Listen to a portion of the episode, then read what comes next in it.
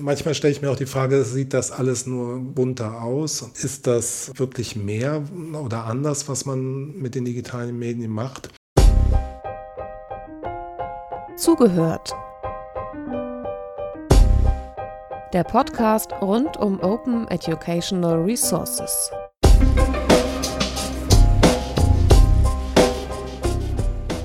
In unserer Podcast-Reihe Zugehört sind wir zu Gast in Köln im Januar 2017. Mir gegenüber sitzt jemand, von dem ich vermuten würde, dass er der einzige Lehrer ist, der in Deutschland in den letzten Jahren quasi Vollzeit dafür bezahlt würde, OER zu produzieren. Ich weiß gar nicht, ob es stimmt, aber ähm, wir wollen es aufklären in diesem Gespräch und wollen uns anhören, was da passiert ist, was für Erfahrungen bei der OER-Produktion im Besonderen gemacht wurden. Christoph Palaske ist da. Vielen, vielen Dank, Christoph, dass du dir die Zeit genommen hast. Ja, hallo. Christoph hat, muss man sagen, ähm, jetzt am 23. Januar, das ist äh, heute, ähm, im Projekt Segu Geschichte, über das wir sprechen werden, quasi einen historischen Punkt erreicht, nämlich erst ganz kurz vor der Abschlusspräsentation. Die ist übermorgen? Die ist übermorgen, genau. Und ich fahre gleich ins Büro. Und wir haben jetzt mit Hochdruck die letzten Module fertiggestellt. Und tatsächlich könnte es sein, dass ich heute Nachmittag aus dem Büro nach Hause komme und die mm, letzten Module sind fertig. Fertig ist immer so ein bisschen wie Kölner Dom. Ja? Also es wird nachher immer noch weitergearbeitet. Aber mh, mm, tatsächlich jetzt nach sechs Jahren kommt das Projekt in dieser Woche zum Abschluss und da bin ich natürlich heilfroh. Gucken wir nochmal ganz grundsätzlich und einführend auf Sego-Geschichte.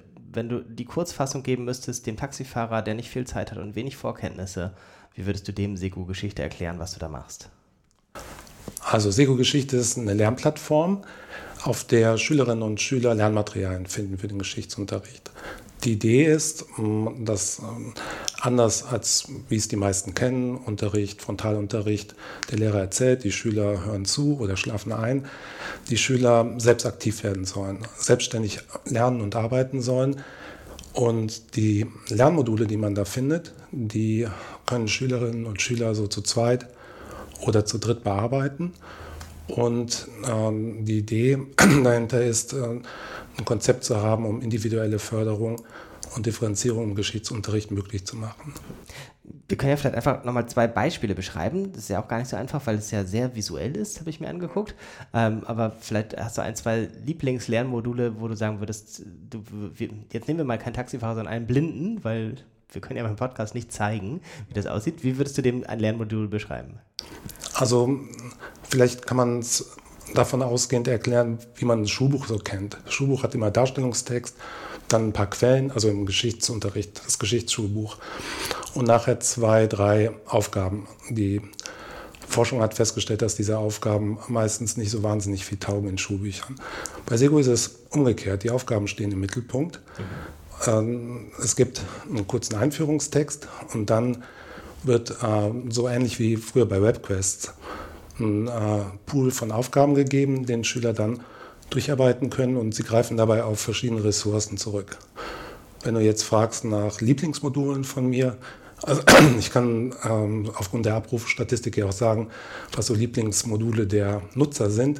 Es gibt zum Beispiel äh, Module, wo historische Orte mit Street View erkundet werden. Dann gibt es, wenn man die Seite aufmacht, ähm, bald zwei Street View, äh, Entschuldigung, gibt es bald zwei Street View Fenster von Google, mhm. wo man zum Beispiel durch Pompeji streift und sich die Ruinen von Pompeji anschauen kann. Und die Aufgaben sind dann so angeleitet, dass man äh, viel stärker, als man es im Unterricht sonst macht, auch selber forschen und die alte Stadt Pompeji entdecken kann. Das wäre so ein Beispiel. Ein anderes Beispiel was mir einfällt, äh, wir haben eine, ein Modul zum Holocaust-Mahnmal in Berlin und da spielt dann zum Beispiel auch Frage, äh, wie gehen die Menschen eigentlich mit diesem äh, Holocaust-Mahnmal um, ähm, wo es nachher auf die Google-Bildersuche geht und die Schüler sich so Selfies anschauen, die Menschen machen, wenn sie da am Holocaust-Mahnmal sind. Und das spricht die Schüler natürlich auf eine ganz andere Weise an, wie sie es vielleicht von ihrem normalen Geschichtsunterricht herkennen. Du hast jetzt schon ganz oft wir gesagt. Wer ist eigentlich bei Sego wir? Das ist eine gute Frage. Das Projekt ist äh, gekoppelt an meine Stelle an der Universität zu Köln. Und zwar bin ich da sechs Jahre, es endet diesen Monat, also es ist fast vorbei, angestellt gewesen als Studienrat im Hochschuldienst, heißt das, abgeordneter Lehrer. Und dort hatte ich studentische Mitarbeiter zur Verfügung. Und so hat sich so über die Jahre ein sehr gut Team entwickelt. Ich hatte immer äh, zwei Hilfskräfte und insgesamt waren es jetzt sieben, die mit mir zusammen die Module erarbeitet haben. Aber es gab auch ähm, Gastautoren, Leute von außen, die auch was beigetragen haben. Also so ist es schon äh, ein kooperatives Projekt. Und äh, ja, so die Federführung hatte ich dann bei der Entwicklung und Gestaltung. Und du bist Geschichtslehrer, Geschichtsdidaktiker? Und deine Stelle ist sozusagen formal bei, im Bereich Schule aber angesiedelt. Du bist von Schule an die Hochschule ausgeliehen? Genau, und das Konzept gibt es in vielen Bundesländern, ne, dass Lehrer für eine begrenzte Zeit, also das ist immer befristet auf vier bis maximal sechs Jahre, an Schulen abgeordnet werden und äh, an die, Entschuldigung, an die, an die Universität abgeordnet werden. Und ähm, der, die Idee ist, dass Praktiker in die Lehrerausbildung kommen. Jetzt ähm, habe ich eingangs spekuliert, ob du der einzige Lehrer bist, der Vollzeit quasi für OER-Produktion bezahlt wird. Ähm, kann das sein? Ja, erstmal muss man dazu sagen, ich bin nicht nur für OER-Produktion bezahlt, sondern habe da auch meine zwölf Semester Wochenstunden Lehrer und äh, viele Prüfungstätigkeiten und so weiter. Hm, ich habe mir diese Frage noch nie gestellt, ob es woanders auch noch jemanden gibt, der auf so einer Stelle ein äh, großes OER-Projekt macht, aber es kann gut sein, dass, ähm, und das wäre im Grunde ja ein äh, Befund, der ein bisschen schade ist, ähm, dass äh, äh, ich einer der wenigen zumindest bin, die die Möglichkeit dazu haben. Ich habe das ja auch als Chance begriffen. Wobei, als das Projekt geplant wurde, ähm, war es noch nicht als OER-Projekt geplant. Es war noch nicht mal als Internetplattform geplant. Es war erstmal geplant als Idee, dieses Konzept zum selbstständigen Lernen zu erarbeiten. Und dann war natürlich dann schnell die Frage, wie kann ich die Lernmaterialien verteilen. Dann ist Segu im März 2011 schon online gegangen, also die Idee kam dann relativ flott. Ähm, übrigens ohne jegliche Erfahrung in der Programmierung und Gestaltung von Webseiten, aber das kann man sich ja heute einigermaßen rasch aneignen. Und erst im November 2011 ähm, hat der Daniel Bernsen mir den Hinweis gegeben, mach's doch als OER, ne? versuch doch diese Lizenzen da zu klären. Und dann bin ich so langsam da reingewachsen.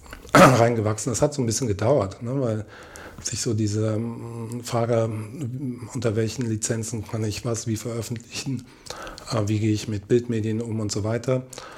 Ähm, da muss man sich ähm, Stück für Stück einarbeiten. Ne, und nachher war dann äh, das relativ klar.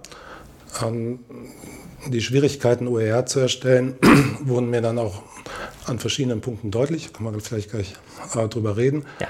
Aber tatsächlich äh, habe ich dann immer gedacht, ja, es geht. Also man kann mit relativ einfachen Mitteln und äh, das äh, sei auch noch dazu gesagt, Sego hat gar kein Budget. Also Sego ist Manpower aus dieser Stelle, aber ansonsten stecken da keine Mittel dahinter. Und das kann man heute machen und die Idee fand ich damals super. Ja, also das ist im Grunde ähm, auf diese Art und Weise mit den Lizenzen möglich ist, freie Bildungsmedien zu erstellen. Dann gucken wir tatsächlich mal auf die OER-spezifischen Fragen. Also du hast eben schon gesagt, das ähm, war im November 2011 erst. In der OER-Geschichte Deutschland ist es ja ein ganz frühes Datum quasi. Also da hat ja kaum jemand über OER diskutiert. Ähm, was war denn tatsächlich, ähm, na, ich, ich fange es mal an zu sortieren ähm, zu OER. Du hast selbst Inhalte erstellt unter einer freien Lizenz. Du hast OER im Sinne von Inhalte von Dritten genutzt äh, und eingebaut. Ähm, und dann habt ihr ja auch noch ganz viele Werkzeuge, ähm, sowas wie eine, eine Zeitleiste etc. Ähm, vielleicht gehen wir die Sachen mal einzeln durch. Ist es richtig anzunehmen, dass wenn du selbst Materialien erstellt hast, es das einfachste war mit den freien Lizenzen? Wie meinst du das? Also das, du dann, wenn du dir das alles ausgedacht hast, du nicht viel Umstände, nicht viel Technik, nicht viel rechtliche Fragen hattest, um eine Freilizenz darauf zu setzen. Ja, die, also die Module sind ja Textarbeit jetzt erstmal in der Erstellung. Ne? Also es steht erstmal im Mittelpunkt ein, ein schlüssiges äh, Konzept von einem Einheitungstext, den Aufgaben zu erstellen. Und ähm, dabei greift man dann links und rechts auf ähm, bestimmte Quellen zurück oder so oder auch Bildmedien, zum Beispiel auch auf diese äh, Street View Fenster bei bestimmten Modulen. Aber diese Texte, diese Textarbeit, das ist dann selbst produziert und das ist natürlich überhaupt kein Problem, freie Lizenzen draufzusetzen. Und habe mir das auch immer so vorgestellt, gerade im Bildungsbereich, also so Lernaufgaben, das ist ja ähm, mit, dem, mit dem Hinweis auf so geistiges Eigentum, was natürlich Künstler und Literaten für sich geltend machen, ist das ja nicht sinnvoll. Also Lernaufgaben sind sozusagen ja auch nur ein Werkzeug für schulisches Handeln und insofern war das, fand ich, sehr plausibel zu sagen, diese, diese Texte, die wir da selber erstellen für die Plattform, unter diese freien Lizenzen zu stellen. Und das hat mir als äh, Gedanke damals gut gefallen. Und äh, du hast ja eben gesagt, es war eine frühe Phase. Es war diese erste Diskussion über den Schultrojaner damals, genau. wo OER, der OER-Gedanke ein bisschen breiter diskutiert worden ist. Ähm, und damals fand ich das ähm, ähm, sehr plausibel und so hat sich das dann so entwickelt und an dieser Plausibilität äh, hat der Gedanke bei mir auch nichts eingebüßt. Also finde ich nach wie vor äh, im Grunde zukunftsweisend für Schule, für Bildungsmedien. Kannst du nachvollziehen, wie damals die Entscheidung gelaufen ist, dass du bei der Lizenz gelandet bist, bei der du gelandet bist? Das ist die CC by SA, richtig? Ja, 3.0. Ne? Und ähm, tatsächlich ähm, bin ich da so reingewachsen, immer äh, der Zeit, mit der Zeit immer stärker. Ähm, dass man sich am Anfang erstmal wenig Gedanken darum gemacht hat.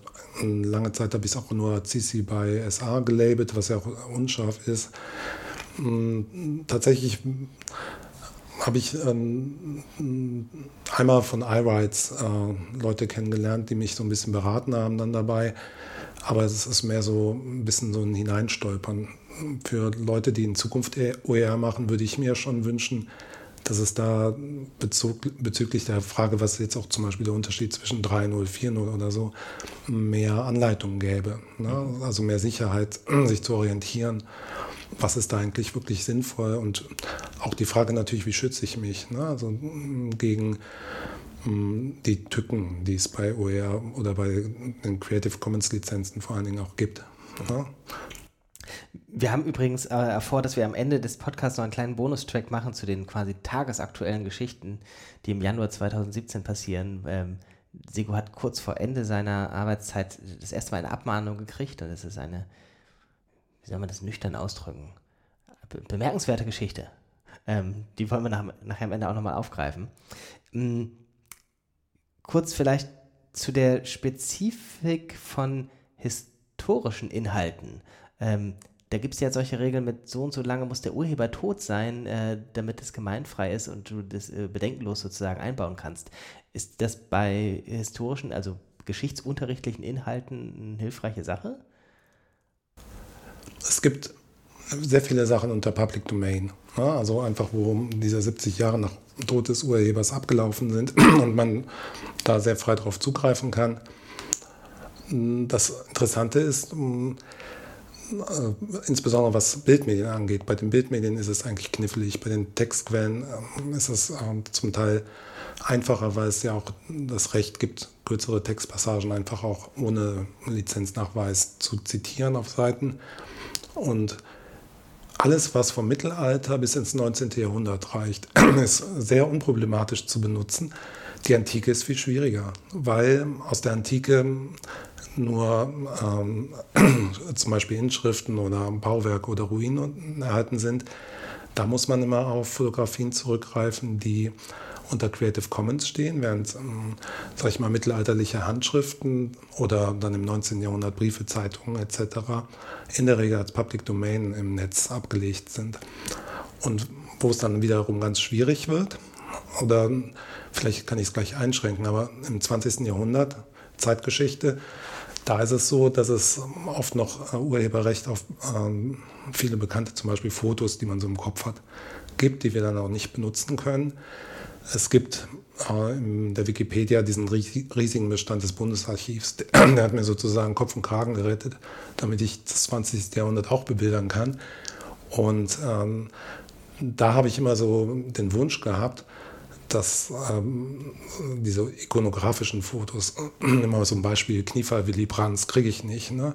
dass da äh, es so Initiativen gäbe, dass vielleicht mal der Spiegel oder so sagt, wir stellen so einen bestimmten Bestand an diesen ikonografischen Fotos einfach zur Verfügung als Creative Commons. Also das ist so spezifisch für fürs Fach Geschichte.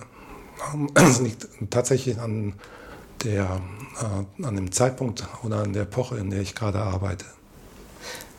Ja, das wird Willy Brandt ist, ist, ein gutes Beispiel, also weil ja sozusagen es äh, eine Zumutung wäre zu sagen, wir müssen jetzt nochmal, weiß ich nicht, wie lange ist das her, 35 Jahre warten, ähm, 33 Jahre warten, bis äh, der Fotograf, ach nee, der muss ja noch tot sein, der Fotograf. Der muss, muss, ja, nicht, da, muss ja nicht nur die, ähm, die Gelegenheit des Fotos so lange her sein.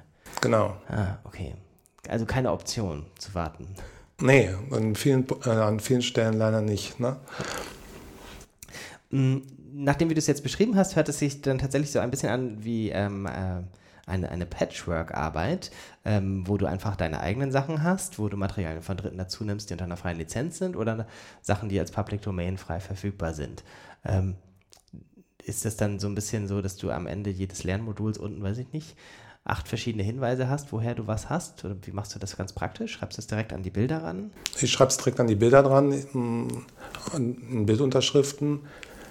Und ähm, jetzt äh, durch den Vorfall, von dem du gerade gesprochen hast, bin ich auch nochmal von der wikimedia.de darauf hingewiesen worden, dass die ja diesen Lizenzgenerator äh, zur Verfügung stellen. Der war mir bis dahin noch gar nicht bekannt, der kann noch nicht so lange da sein.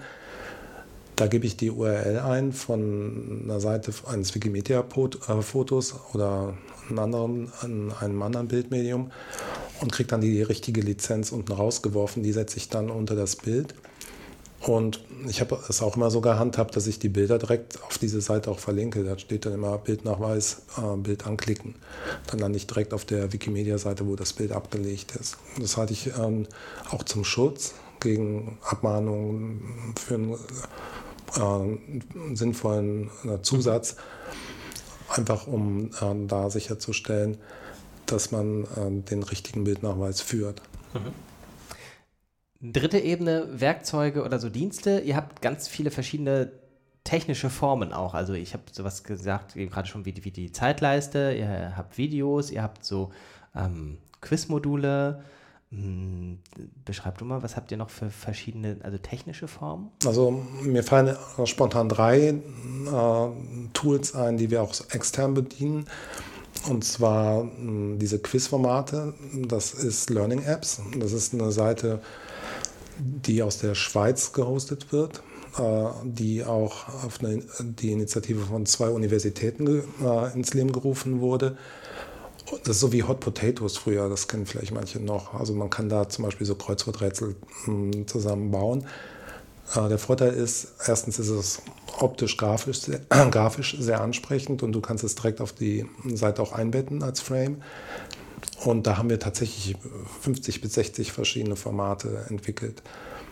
Die Formate, die man da hm, erstellen kann, sind ganz vielfältig. Also eignen sich gut für geschlossene Lernaufgaben, die wir auf Sego gar nicht vorrangig haben, aber am Anfang zum Einstieg in ein Modul, um sich erstmal über ein paar Begriffe klar zu werden oder so.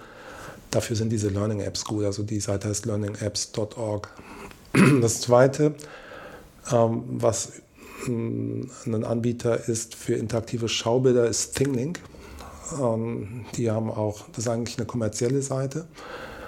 Die benutzen wir aber ohne Gebühren. Also es gibt ähm, so eine Basisversion, die man online einfach benutzen kann. Das ist sehr schön, da setzt man einfach so auf Fotos oder Karten oder andere Grafiken, die man vielleicht auch selber entwickelt hat. Äh, Punkte, wo beim Mouse-Over dann Fenster aufgehen wo man wieder Bilder reinsetzen kann, also wo man so eine Grafik ganz lebendig gestalten kann mit Links und so weiter. Und äh, das ist schön, wenn man äh, bestimmte Zusammenhänge oder äh, auf Karten erläutern will, auch eine Entwicklung. Dann kann man ein richtiges Narrativ erstellen zu dieser Karte. Oder was viel gefragt wird, viel abgerufen wird, sind so Karikaturen, wo wir dann an den verschiedenen Punkten, wo Symbole erklärt werden müssen oder so, dann die entsprechenden Erklärungen bekommt. Ein drittes Tool, äh, das hast du auch schon angesprochen, äh, sind digitale Zeitleisten. Die finde ich ja total super. Und da gibt es von äh, Timeline JS oder JavaScript, ist auch ein externer Anbieter, ähm, ein Format, was ein bisschen aufwendiger ist zu erstellen. Also da geht man über so eine Google-Tabelle, die man dann mit HTML-Programmierung äh, äh, kurze, bin ganz kurz wieder raus. Ich schreibe mir gerade mal auf, dass wir mal diese Zeitleistengenerator da vielleicht vorstellen können im Blog. Ähm, ja, also ich wollte sagen, man muss relativ aufwendig eine Google-Tabelle erstellen, wo man äh, HTML-Programmierungen eintragen muss. Das ist ähm, für das erste Mal umständlich. Ich habe in meinem Blog dazu eine Bedienungsanleitung erstellt, die auch relativ oft nachgefragt wird, weil die Ergebnisse sind großartig. Also es ist eine sehr schöne äh, Darstellung, wo man halt wiederum auch alles Mögliche einbauen kann. Bilder, Videos, Links und so weiter. Und dann äh, Zeitleisten ganz interaktiv gestalten kann. Und es sieht vor allen Dingen gut aus nachher. Ähm, habt ihr darauf geachtet, dass ähm, wo man sich da in welche Abhängigkeit von diesen Anbietern begibt? Also nehmen wir es mal radikal, wenn äh, sind die Inhalte auch weg, wenn der Anbieter morgen weg ist? Ja, na, das na, hat mich auch umgetrieben. Ist, ist das bei diesem Zeitleisten-Tool so? Da glaube ich nämlich, ist es nicht so. Ich weiß es nicht mehr. Ich kann dir nicht sagen, ob da äh, eine Garantie irgendwo hinterlegt ist, dass es das auch noch in 30 Jahren geben wird. Ich kann mir vielleicht vorstellen, dass äh, es irgendwann mal einen Punkt gibt, wo dieses Angebot nicht mehr vorhanden wäre und wir dann da im Regen stehen. Ne? Ähm, was mich natürlich auch umgetrieben hat, wenn das kommerzielle Anbieter sind. Es gab um 2011 noch sehr radikale äh, OER-Ansichten bezüglich der Tools und der Software und so weiter, die man benutzt, dass die auch frei lizenziert sein müsse, damit man das als OER labeln kann. Äh, das ist bei Learning Apps übrigens gegeben. Das äh, ist eine nicht kommerzielle äh, Seite und mm, ist auch, ähm, ähm, wenn man es, ich habe immer beim Eingang OER auch da gelabelt, kann man sicherlich so benutzen. bei ThingLink und bei mm, Timeline JavaScript ist das vielleicht problematischer, aber da mir keine Kosten entstehen und dem Nutzer sowieso nicht, habe ich gedacht, dass das kein Problem sei. Übrigens, äh, du hast ja die äh, Videos angesprochen, die haben wir auch bei YouTube hochgeladen. Ne? Also, ähm, aber da wäre die Frage, ob es sinnvolle Alternativen gegeben hätte. Es funktioniert und erfüllt seinen Zweck und ähm, für den Nutzer ist es dann barrierefrei und frei zur Verfügung. Ähm, ich glaube, dieses Timeline ähm, ist sogar auch unter einer freien Lizenz. Ich hatte das, glaube ich, irgendwann schon mal recherchiert. Da, da habe ich mich jetzt gar nicht so eingehend ähm. dann da weiter mit beschäftigt. Mm, gut, also Werkzeuge, Inhalte, selbstgemachte Inhalte, Inhalte von Dritten. Mm, jetzt hast du mal in einem Nebensatz eben schon sowas gesagt wie, ihr hattet auch den Anspruch, eine Alternative zum Schulbuch aufzuzeigen. Magst du da nochmal drei Sätze mehr sagen? Entschuldigung. Was ist äh, jetzt jenseits dessen, dass es irgendwie digital ist und blinkt, tatsächlich ähm, das, was diesen offenen und handlungsorientierten Ansatz ausmacht. Ja. Also erstmal war am Anfang gar nicht so unbedingt die Idee, wir schaffen jetzt den Ersatz zum Schulbuch, sondern das Lernkonzept stand im Mittelpunkt. Und äh, Schulbücher arbeiten anders. Die äh, legen sehr viel mehr Wert auf einen Darstellungstext. Also ich rede jetzt vom Geschichtsunterricht, also wie man sich das so vorstellt. Es gibt vielleicht für ein Thema sechs Seiten, dann sind mindestens zwei bis drei Seiten immer Darstellungstext, wo die historischen Zusammenhänge erzählt werden. Dann kommen die Quellen und dann gibt es noch hier und da Bilder oder so. Und das äh, passt nicht zu dem Konzept, was wir haben, äh, dass das äh, Lerneinheiten, also Lernmodule sind, in denen sich Schüler schnell zurechtfinden und auch wissen, was sie tun sollen. Das orientiert sich dann eben an diesen Lernaufgaben.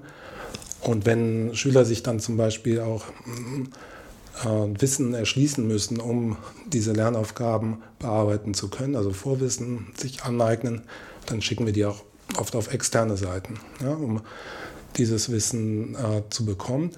Und insofern unterscheidet sich äh, einfach der konzeptionelle Grundgedanke bei Sego von einem normalen Schulbuch. Wenn die Schüler aktiv werden und sich aktiv mit dem Material auseinandersetzen oder auch aktiv was machen, inwieweit ist da OER eine Erleichterung oder vielleicht auch erst eine Ermöglichung? Nehmen wir erstmal die Theorie und danach vielleicht die Einschätzung, was tatsächlich in der Praxis an, an ähm, Möglichkeiten genutzt wird. Von Schüler werden aktiv erstellen auch Materialien oder verändern Materialien. Mhm. Also erst Theorie und dann nochmal Praxis.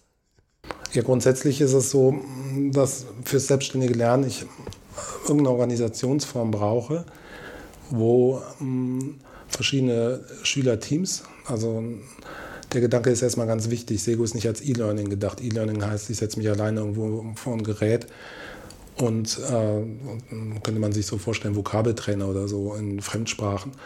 Ähm, und da wäre mein Einwand, das könnten Schüler immer auch zu Hause machen. Dafür braucht man dann nicht den institutionellen Rahmen von Schule. Sie sollen es also zu zweit oder zu dritt machen. Aber dann in der Reihenfolge die Module bearbeiten, also vorgegeben sind eine Reihe von Modulen zu einem bestimmten Thema. Die Reihenfolge wählen sie sich selber aus und sie brauchen halt unterschiedlich lange und so weiter. Und dafür ist äh, einfach die Organisation über so eine digitale Lernplattform äh, sehr, sehr praktisch. Und ja, dann äh, da ist die Schnittstelle zu OER. Ja, wenn das barrierefrei, wenn das frei verfügbar sein soll. Und es soll jeder Schüler an seinem Gerät beziehungsweise ein Schülerteam und zwei, drei Schülern an ihrem Gerät einfach abrufen können, dann passt das halt da sehr gut. Ne? Ähm, Alternative wäre ja, ähm, was die Schulbuchverlage ja auch machen, auf digitalisierte andere Medien zurückzugreifen. Ähm, also dass sie zum Beispiel ihre Schulbücher jetzt so digitalisieren, aber ich frage mich, was ist da eigentlich der Unterschied zu einem gedruckten Schulbuch? Das macht gar nicht so viel Sinn. Also es muss, äh, wenn äh, so organisiert sein, dass Schüler, wenn sie diese Lernmodule aufrufen, auch direkt wissen, was sie äh, machen und tun sollen und dass das dann auch ein tragfähiges Konzept ist für Unterricht. Und wenn du nach der Praxis fragst, bei der sechsjährigen Stelle war auch vorgesehen, äh, stärker noch die Plattform auszuprobieren. Ich habe aber auch verschiedene ähm, Seminararbeiten oder Abschlussarbeiten von Studierenden gehabt, die das gemacht haben. Und ein paar Mal waren wir auch selber in der Schule, vor allen Dingen noch am Anfang. Und da wurde klar, es funktioniert sehr gut. Also die Schüler wissen genau, was sie zu tun haben. Es gibt immer so einen Vorwurf an offenen Unterricht, dass das im Grunde sozusagen die laschere Unterrichtsform ist. Äh, Lehrer trinken Kaffee, Schüler machen irgendwas oder so.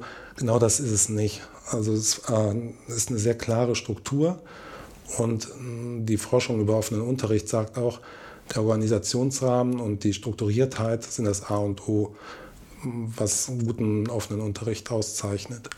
Und ich bin immer der Meinung, äh, ich will mich da nicht so in, in Glaubensfragen verheddern, äh, ob äh, äh, lehrerzentriert, also Frontalunterricht der bessere Unterricht sei oder äh, offener Unterricht. Man kann beides gut machen, man kann auch beides schlecht machen.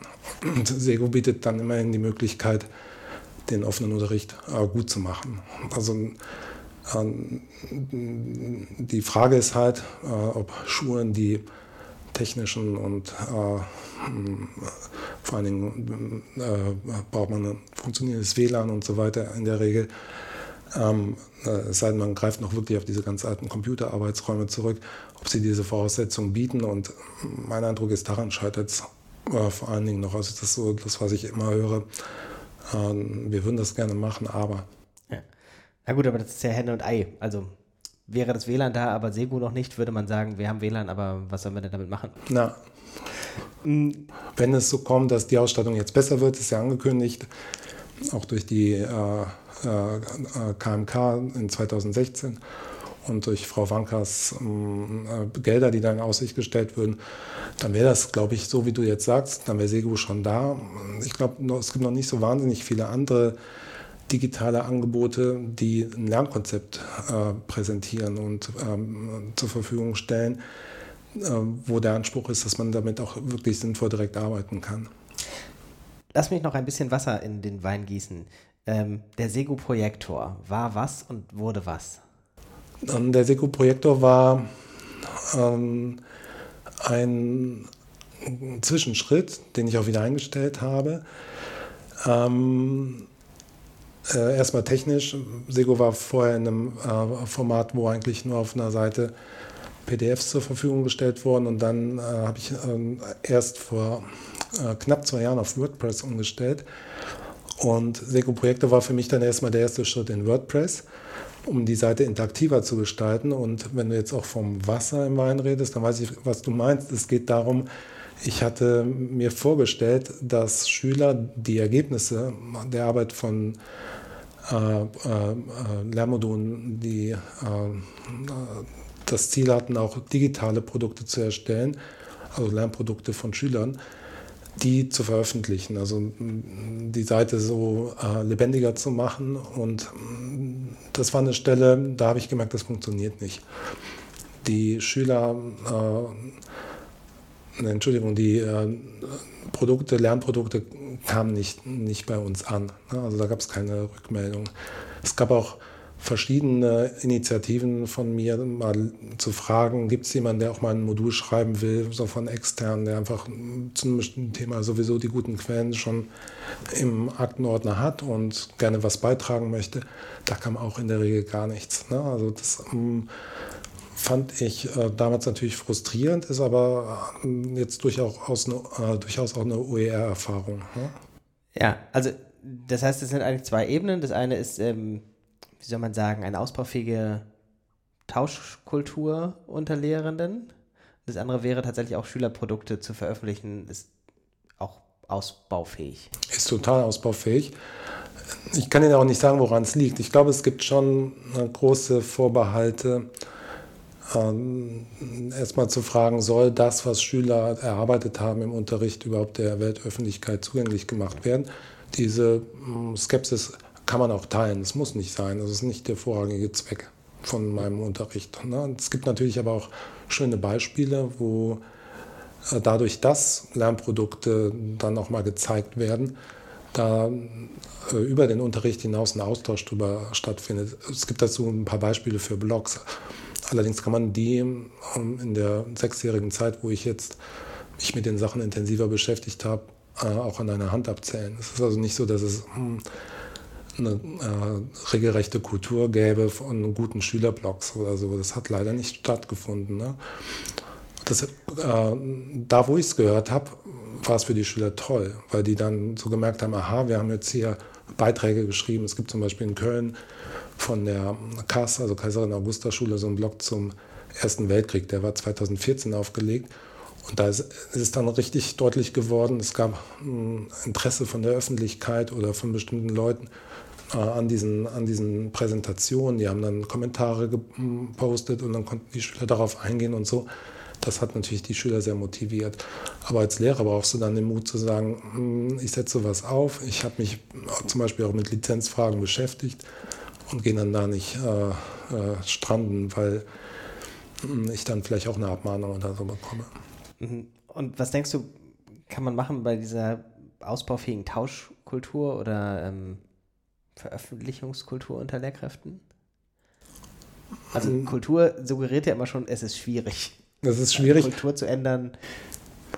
Also nach den Erfahrungen, die ich auch aus Schule schon habe, ist es ja schon schwierig. Ne? Es gibt ähm, äh, nach meinem Eindruck eher noch vereinzelt gute Kollegien, die tatsächlich sich bemühen, an einem Strang zu ziehen, zu sagen, wir haben einen gemeinsamen Pool von Materialien, die wir uns auch gegenseitig austauschen, wir stellen zusammen Klassenarbeiten oder was weiß ich.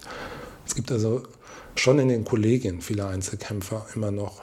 Und das überträgt sich vielleicht ne, auf die äh, große Szene die ich äh, oder den, den, großen Raum, den ich im digitalen Raum er, erreichen könnte und ähm, äh, indem ich meine Materialien zur Verfügung stelle. Also gibt es nur ganz wenige, nach meinem Eindruck, die dazu bereit wären. Und siehst du einen Wandel, wenn auch einen langsamen oder nicht? Also an Sego kann ich es nicht festmachen. Ja. Ja, also es hat sich nicht geändert, dass da jetzt irgendwie Leute von außen gekommen wären. Ähm, ich glaube, ich habe immer dieses norwegische Beispiel vor Augen, ne, mit dieser NDLA. Ja. Äh, wenn der institutionelle Rahmen gegeben wäre, dass mh, es eine Seite gäbe, wo relativ äh, einfach äh, Materialien eingestellt werden könnten, wo auch ein Filter drin ist, wo die äh, äh, Kolleginnen und Kollegen entlastet würden, zu sagen, ist das rechtssicher und so weiter, dann würde das vielleicht besser funktionieren. Ähm, ich mache mal einen verbalen Link auf unseren Podcast ähm, mit äh, Christa Gundersen von der NDLA aus, aus Oslo. Ähm, wobei tatsächlich, ich weiß nicht, ob er das im Podcast gesagt hat oder nur im Gespräch äh, rundherum, als ich da war, äh, hat schon gesagt, ähm, die haben auch fast nichts, was vom in Anführungszeichen normalen Lehrer zurückkommt. Also die Lehrer, die produzieren, sind ja auch sowas wie abgeordnete Lehrer quasi, ähm, nach norwegischem Modell abgeordnet. Ähm, aber er sagt, die werden millionenfach genutzt und nullfach äh, tatsächlich, dass dann ein Lehrer mal sagt, ich habe hier eine Überarbeitung, die ich bereitstelle. Also das scheint ähm, ein größeres und kein spezifisch deutsches Problem zu sein. Vielleicht, wenn man es optimistisch macht, macht man es eben wie, als wir gesagt haben, wenn das WLAN da ist, äh, kann man sagen, Sego ist schon mal da. Äh, falls die Austauschkultur größer wird, dann ist die OER-Infrastruktur dann schon mal da. Na, das wäre wünschenswert, ja. Mhm. Was hast du sonst, also vielleicht frage ich da nochmal nach, haben überhaupt die Leute, die es genutzt haben, gemerkt, dass es OER ist? Also das, wäre ja auch eine Möglichkeit zu sagen, du hast es da schön ausgedacht mit OER, aber dem Lehrer draußen ist es komplett egal. Das kann ich dir nicht beantworten, da müsste man, müsste man die Leute selber fragen. Aber ich habe zumindest äh, gemerkt, dass es in der OER-Szene, die es ja gibt, wahrgenommen wird als äh, eine Seite, die äh, diese Möglichkeit, äh, Bildungsmaterialien frei zu veröffentlichen, sinnvoll nutzt. Und wenn ich es auf dieser Ebene betrachte, da wurde es dann halt auch immer sehr positiv und wohlwollend aufgenommen. Also das war ein wichtiger ähm, Faktor der Verbreitung von SEGO, dass ich es als OER gelabelt habe. In dem Sinne, dass ich habe ja keinen Werbeetat oder so. Ne? Es verbreitet sich nur über soziale Medien und äh, ja, die Hauptaufrufe kommen jetzt direkt über Google, über die Suchmaschine, aber dass es erstmal sich sozusagen ausbreiten konnte, äh, das hat deshalb gut funktioniert, weil es als OER gelabelt gewesen ist oder gelabelt ist. Und ähm, von daher bietet das da eine Möglichkeit. Also wenn du ein gutes Projekt hast oder ähm, da einsteigen willst, dann ist so dieses Andocken an die OER-Szene ein ganz wichtiger Faktor. Ähm, hast du mal die Suchbegriffe ausgewertet, mit denen Leute zu euch kommen? Das sind also, äh, tatsächlich fast alles historisch fachinhaltliche. Ja, Gibt es irgendwas dazu? Also hast du beobachtet, ob Leute tatsächlich mal OER oder Open Education Resource dazu eingeben? Nee, es kommt fast nie. Das ist tatsächlich so, also auch mh, die Module, die äh, sehr oft dann aufgerufen werden, die wahrscheinlich auch dadurch, dass sie oft aufgerufen werden, dann bei Google hoch platziert sind, die sind alle auf fachinhaltlicher Ebene ja. dahin gelangt. Ja. Okay, das heißt, ähm, jetzt mal zugespitzt gesagt, die, die Lehrer interessiert, dass das kostenlos zugänglich ist, aber dieses ganze Lizenzkram darüber hinaus ist mir noch nicht relevant. Ich nehme an, ja. Wobei ich mir auch vorstellen kann, ähm, dass das im Grunde auch nicht irgendwie verwerflich ist, weil das geht ja eigentlich vor allen Dingen äh, mich als Anbieter was an. Ich habe das da reingestellt. Ich muss dafür sorgen, dass ähm, Lizenzen eingehalten werden und so weiter. Und als ähm, entweder als Lehrer oder als äh, Schüler, der ich es dann nutze, kann ich ja nur dann froh sein, dass es so, mir dann so zur Verfügung steht. Ich muss mir da ja im Grunde dann keine Gedanken machen. Ähm, bezogen auf die Lehrer wäre es natürlich gut, wenn sie stärker äh, darauf sensibilisiert würden. Ähm, aber das wäre eine spannende Frage. Ich gehe jetzt zurück in die Schule ich werde mal äh, auch versuchen, da mehr herauszufinden über diese Verbreitung dieser Idee. In Köln sind wir ja noch einigermaßen gut aufgestellt, weil die Stadt als Schulträger ja OER stärker als hm, die meisten anderen Städte nach meinem Eindruck fördert und dieses Barcamp auch regelmäßig hier veranstaltet zum Beispiel. Hm, wenn du jetzt mal auf die Projektzeit zurückblickst und tatsächlich sagen würdest, ähm, deine Einordnung zu OER, du hast mal auf einer Projektvorstellung geschrieben, man kann mit wenigen Mitteln große Wirkung erzielen. Was meinst du damit? ja, wenn ich so ein Projekt ohne Budget, was ja äh, keine gute Voraussetzung ist, um große Wirkung zu erzielen, plane und merke, ich kann äh, über diese freie Lizenzierung und über nur über soziale Medien, äh, wo ich es mit verbreite, auf Dauer doch so eine Seite etablieren, dann ist das äh, äh, nach meinem Eindruck ein ganz spannender Ansatz, den es ja vor Jahren nicht gegeben hätte. Ne? Und eine Möglichkeit, ähm, auch Alternativen zu schaffen. Und mir geht es ja auch nicht darum zu sagen, ich will Alternativen unbedingt zum Schulbuch schaffen, sondern ich will, das müsste deutlich geworden sein, am Anfang andere Unterrichtsformen auch an den Schulen etablieren oder zumindest die Möglichkeit dafür geben. Und äh, jetzt mit den äh, Jahren äh, kann man den Erfolg natürlich an Nutzerzahlen ablesen. Und, und da haben wir gerade seitdem wir das auf WordPress vor zwei Jahren umgestellt haben, jetzt stetig so einen starken Wachstum an Nutzerzahlen, was uns natürlich freut. Und das ist dann die große Wirkung, von der man äh, dann über diese Zahlen dann hat, Auskunft bekommt. Jetzt musst du, glaube ich, aber noch den bildungspolitischen Entscheidern, die jetzt zuhören, ausreden, dass sie die Idee haben, sie brauchen nirgends mehr Sachmittel äh, aufwenden, weil mit OER hat sich das erledigt. Das geht ja gut ohne. Ja, die Frage ist, äh, also indirekt hat mein Projekt natürlich über die Stelle viel Geld gekostet und natürlich müsste äh, vor allen Dingen die äh, Manpower oder hat die aber wenn du von Norwegen eben gesprochen hast, wenn das auch alles Abgeordnete Lehrer sind, äh, müsste, äh, müssen Strukturen geschaffen werden, wo einfach Leute dafür abgestellt werden. Ne? Und äh, da wäre ja noch ein riesiger Nachholbedarf, weil ähm, also wir reden jetzt über ein Projekt, wenn ich das jetzt über sechs Jahre lang äh, mit meinem kleinen Team allein entwickelt habe äh, und es ähm, bietet schon eine Möglichkeit und es ist schon ganz erfolgreich, dann könnte ich mir vorstellen, dass, hm, weil es das für andere Fächer in der Form ja auch noch nicht gibt, ähm, dass da mit ähm, der Bereitstellung von einigen Stellen noch viel zu erreichen wäre. Dies hm, weil dein, dein Anfangsbefund war ja, es gibt äh, nur in so einer Position, wie ich das gemacht habe, fast gar keinen anderen. Äh, da wäre natürlich eher äh, erheblicher Nachholbedarf. Ne? Könnte man sich vorstellen, dass dafür personelle Strukturen geschaffen würden. Wenn wir jetzt schon mehrmals gesagt haben, dass das Projekt Sego jetzt im Januar 2017 zu Ende geht, dann würde ich gerne nochmal nachfragen, was heißt das konkret, das, das Projekt ist beendet? Ähm, die Website ist morgen nicht weg oder im Februar nicht weg? Nee, die Website wird es weitergeben. Die werde ich auch, äh, was ich für maßgeblich halte, äh, äh, pflegen, was Links angeht und so weiter wir haben jetzt versucht, das so nachhaltig zu äh, gestalten, wie es irgend geht. Äh, du hast eben schon gesagt, was wäre, wenn morgen Learning Apps zumacht oder so, dann hätten wir ein Problem. Aber tatsächlich ist es so, es ist sehr modularer Aufbau. Ähm, meine Absicht ist, dass wir auch immer noch mal äh, Module, vielleicht kommen ja noch mal auch Ideen von außen, Vielleicht äh, äh gibt es ein neues schönes Tool, was man einsetzen kann, dass wir so immer noch mal Module einbauen, was überhaupt kein Problem ist vom Konzept her.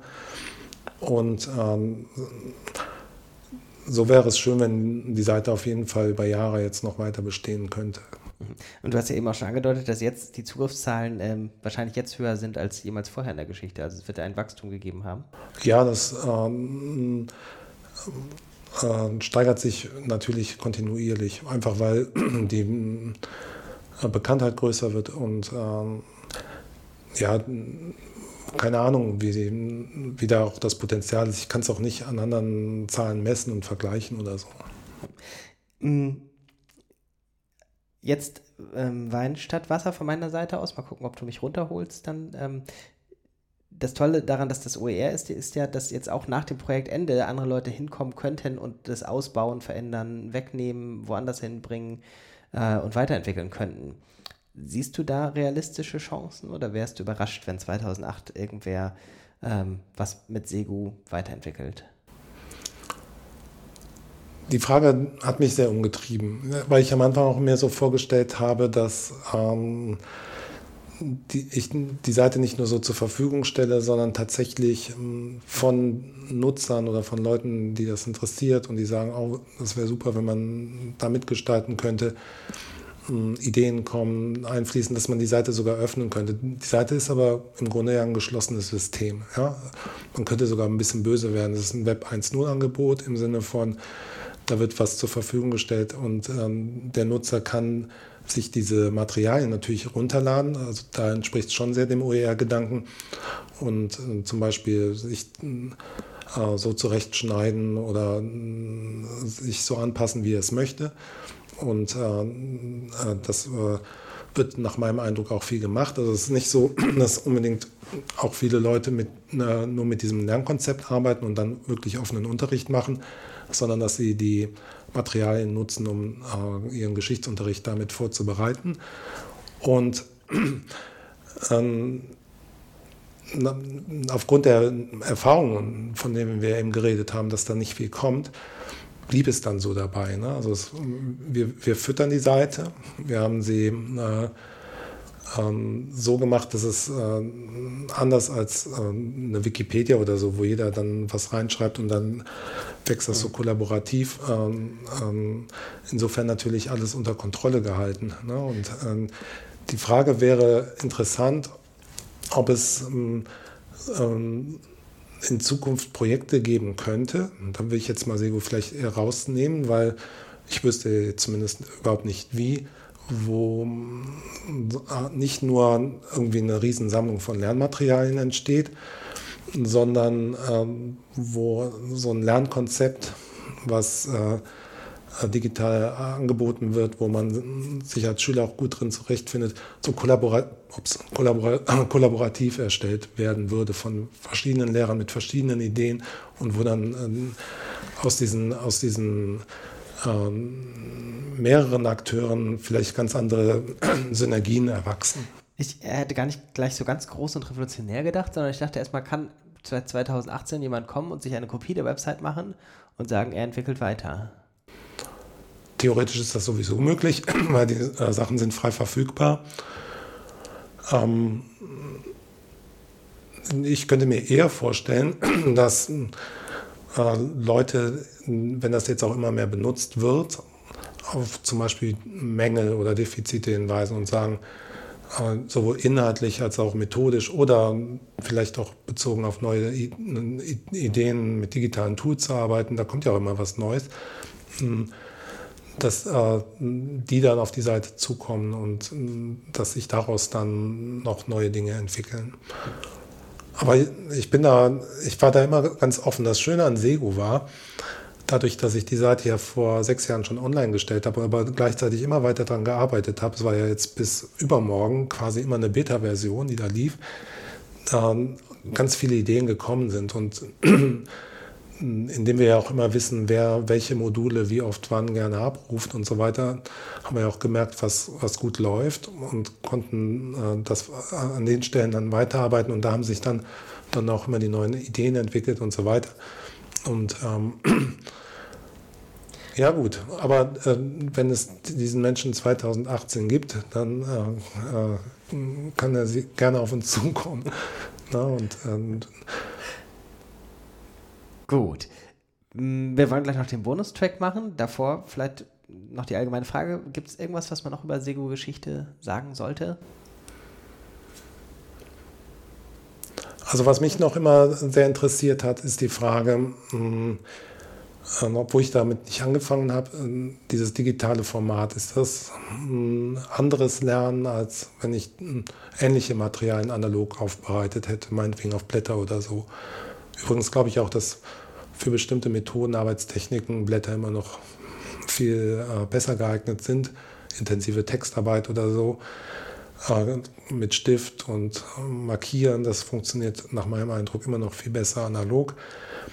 Mm, aber mm, ist das Lernen mit den digitalen Netzmedien was anderes und äh, wo entwickelt sich Lernen hin in der digitalen Welt? Und so mit der Zeit, am Anfang, vielleicht merkt man das schon von meiner, von meiner gewissen Skepsis. Am Anfang war ich ja sehr euphorisch ne? und habe so gedacht, wow. Aber manchmal stelle ich mir auch die Frage, sieht das alles nur bunter aus? Ist das ähm, wirklich mehr oder anders, was man mit den digitalen Medien macht? Und sehe diese Möglichkeiten inzwischen noch sehr punktuell erstmal.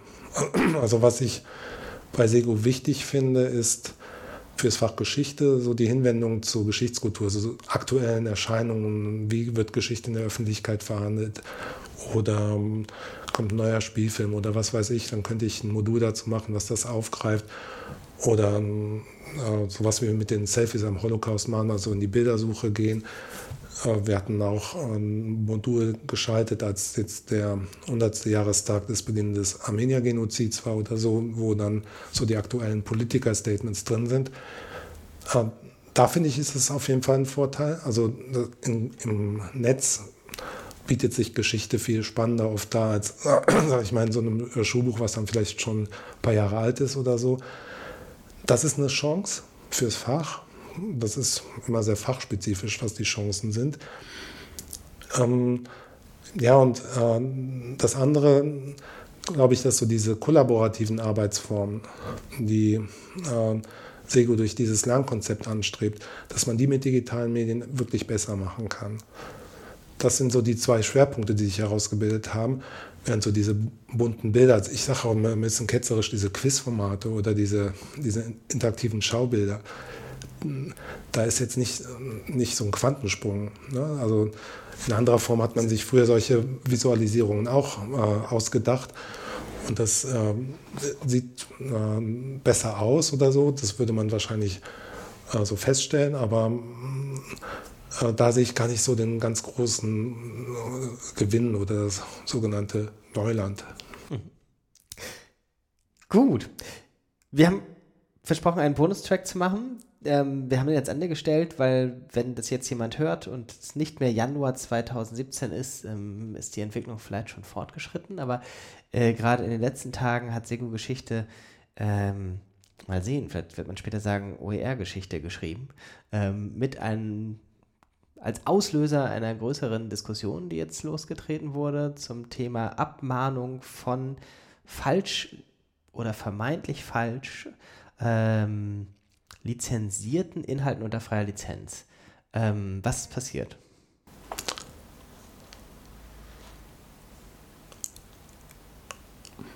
Ja, im Grunde will ich es kurz machen. Ich habe eine Abmahnung erhalten für ein Foto, was ich aus der Wikimedia entnommen hatte, was äh, CC by SA 3.0 lizenziert gewesen ist. Und der Abmahner hat dann äh, richtig äh, unterstellt, dass das Bild an einer Stelle der Seite ohne die Lizenzangabe veröffentlicht war. Das Blöde ist, das möchte ich allen WordPress-Nutzern ans Herz legen, dass WordPress äh, jenseits der Beiträge und Seiten, die man äh, auf der Seite hat, auch für jedes Bild, was man hochlädt, eine Medienanhangseite erstellt, die man als URL aufrufen kann. Das war mir irgendwie auch klar, dass es die gibt, aber da die niemand aufruft und da man die selber auch nicht nutzt, hat man so gedacht, das ist so eine Art Admin-Bereich, der zwar öffentlich sichtbar ist, aber der überhaupt keine Rolle spielt. Jetzt hat er eine Rolle gespielt, weil derjenige, der abgemahnt hat, hat davon einen Screenshot derjenige sofort Nachmahnung geschickt hat und tatsächlich einfach mal gefragt hat, ähm, Normalerweise das, das Bild ist da nicht gesagt. richtig nachgewiesen. Könnt ihr mal gucken, das vielleicht auch runternehmen, äh, falls äh, ihr das nicht gelöst bekommt, technisch oder so. Ähm, und, und zwar im vierstelligen Bereich. Ja? Also wenn man ein Projekt hat ohne Budget und äh, dann so eine Summe äh, abgefordert bekommt, ja, da ist man natürlich erstmal äh, überrascht. Als ich dann gegoogelt habe, und seinen Namen und äh, äh, den Begriff Abmahnung äh, eingegeben habe und dann äh, viele, viele Seiten rauspurzelten, dass er, äh, dieser Wikipedia-User dafür bekannt ist. Da schlug diese Überraschung in Wut um und dann hatte ich äh, auf meinem Blog, der noch ist eine andere, eine andere Seite als Segu, ähm, das halt beklagt.